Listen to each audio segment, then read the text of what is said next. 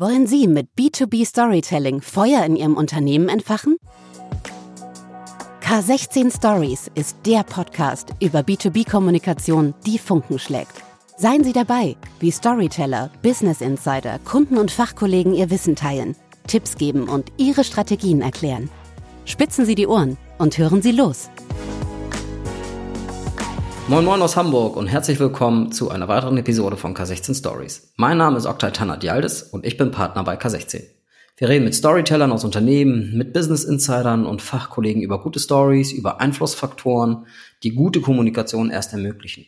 Dabei haben wir auch immer einen Blick auf die B2B-Kommunikation und wollen aus unterschiedlichsten Perspektiven lernen und somit unsere Horizonte erweitern. Mein heutiger Gast ist Verena Papke.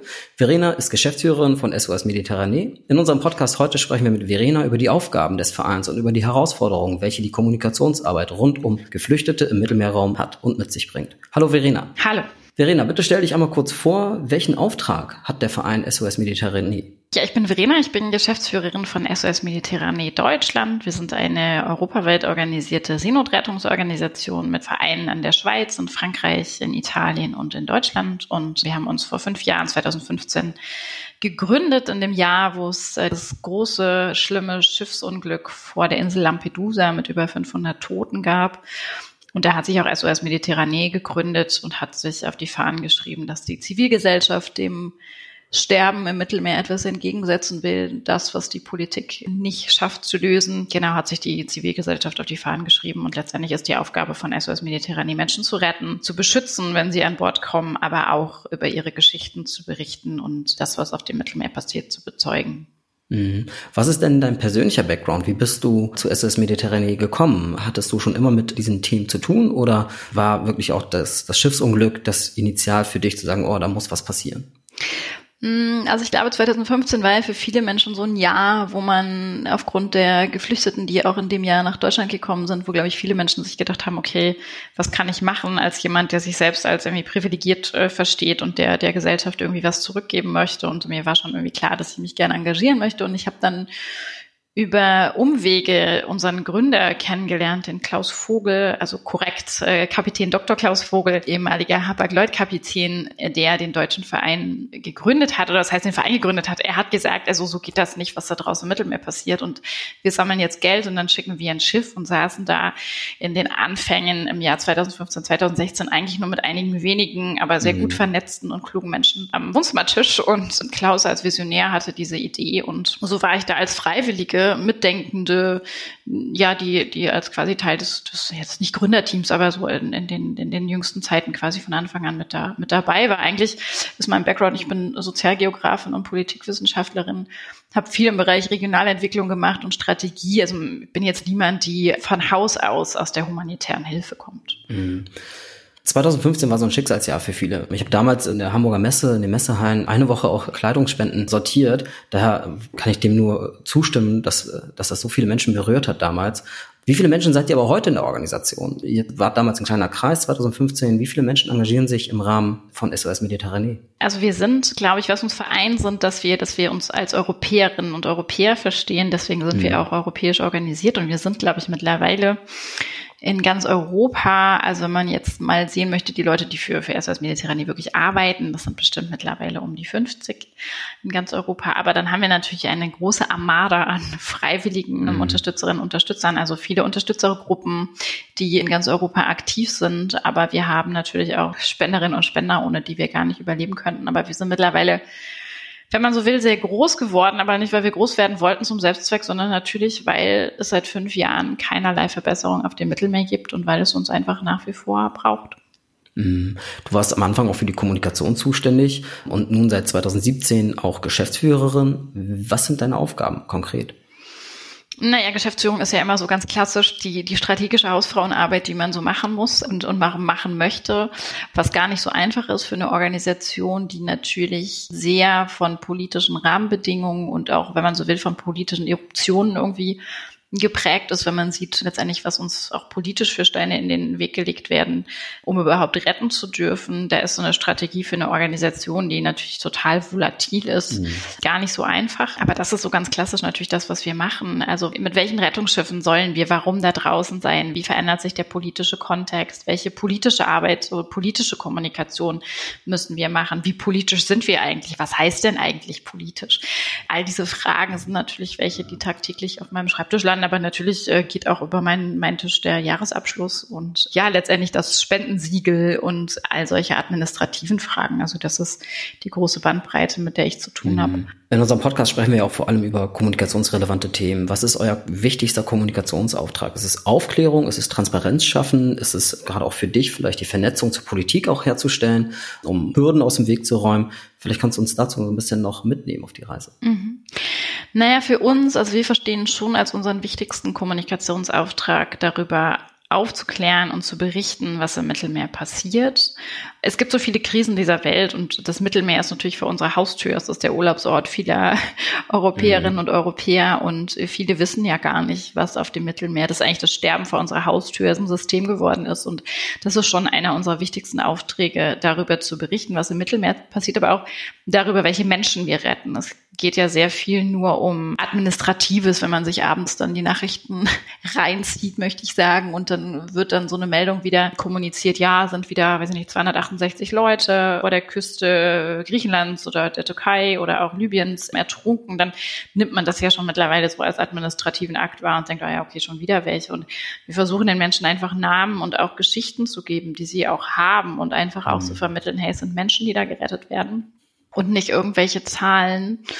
Und aber auch, wir versuchen das auch auf eine Art und Weise zu machen, dass wir kein, kein Mitleid erzeugen. Also es geht uns nicht darum, dass wir hier Menschen gewinnen wollen, die Mitleid haben mit den Menschen, die, die wir dort retten, sondern in gewisser Weise eine, eine Form von Augenhöhe im, in, der, in der Menschlichkeit zu erreichen und das aber auch auf unseren Kommunikationsauftrag zu verstehen. Mhm. Und wie, wie, wie kommuniziert ihr konkret? Also welche Kanäle nutzt ihr und welche Formate? Ich meine, über eure Website kann man sich schon sehr umfangreich auch informieren, aber darüber hinaus, wie, wie gebt ihr diesen Menschen eine Stimme oder ein Gesicht?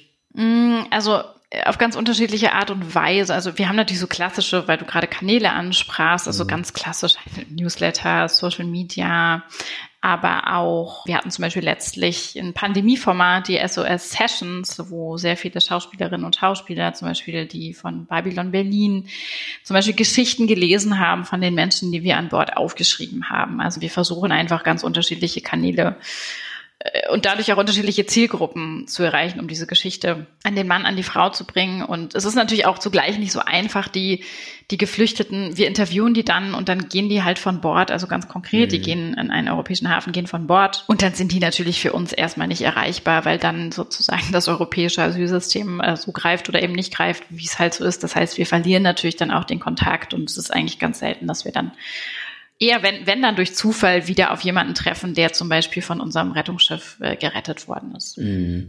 Wie hat sich denn die Wahrnehmung verändert in den letzten Jahren, seitdem du da tätig bist in der Geschäftsführung oder auch vorher? Merkt man schon, dass die Wahrnehmung intensiver geworden ist oder besser geworden ist, dass ihr stärker gehört werdet auch?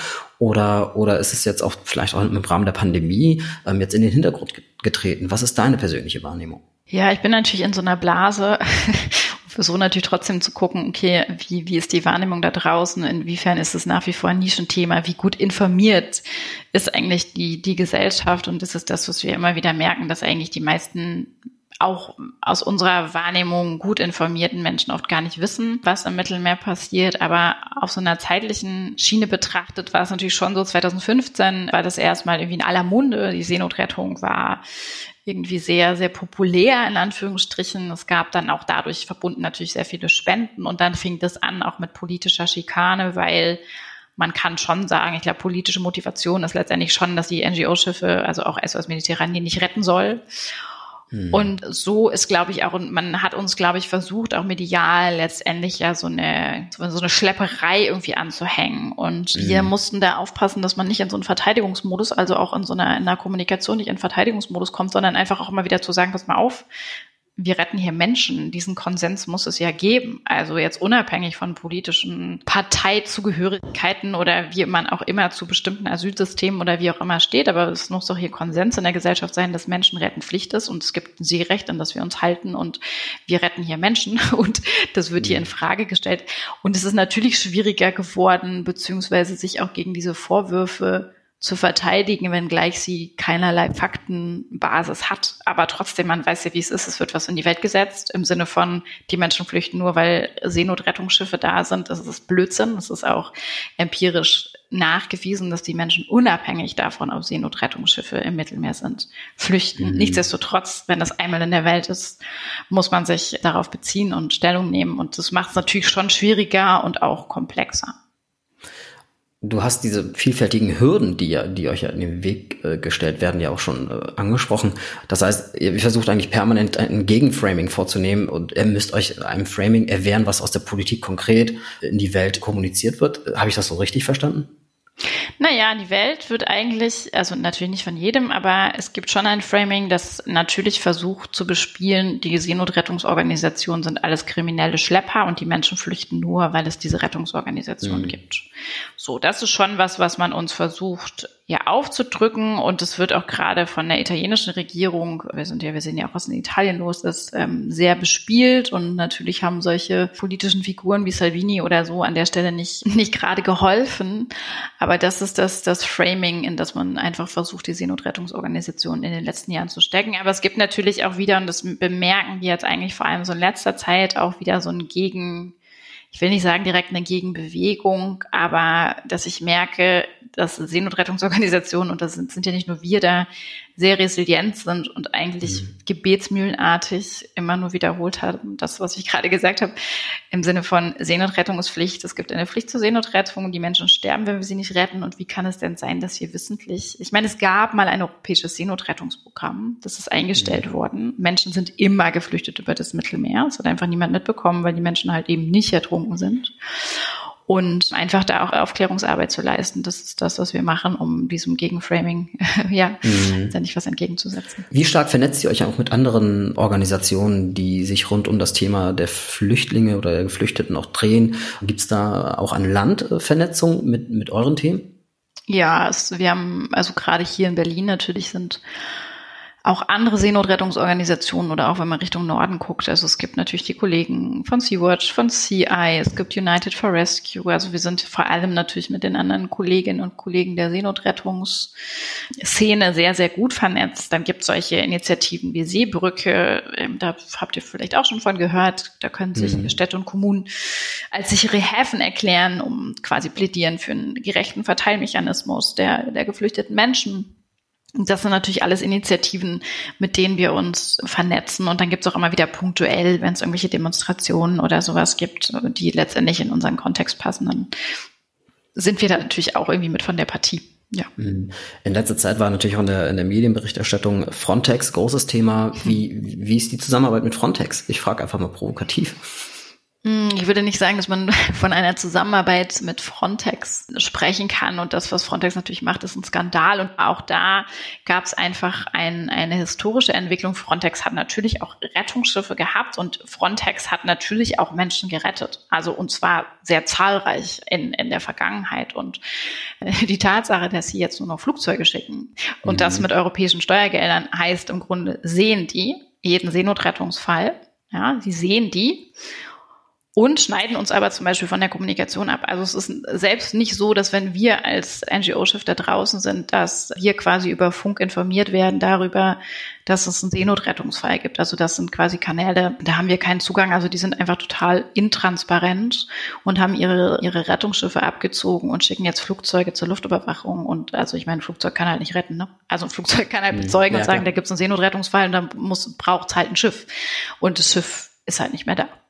Und äh, das ist natürlich einfach politische Strategie, dass man Frontex zu einer Border, also zu einer, zu einer Grenzpolizei ausgebaut hat, aber da keinerlei Rettung stattfinden und von der Zusammenarbeit kann man da wirklich nicht sprechen. Hm. Politische Partizipation ist ja hier enorm, enorm wichtig, beziehungsweise politische Kommunikation. Eure Kanäle in die, nennen wir es europäische Politik oder auch deutsche Politik.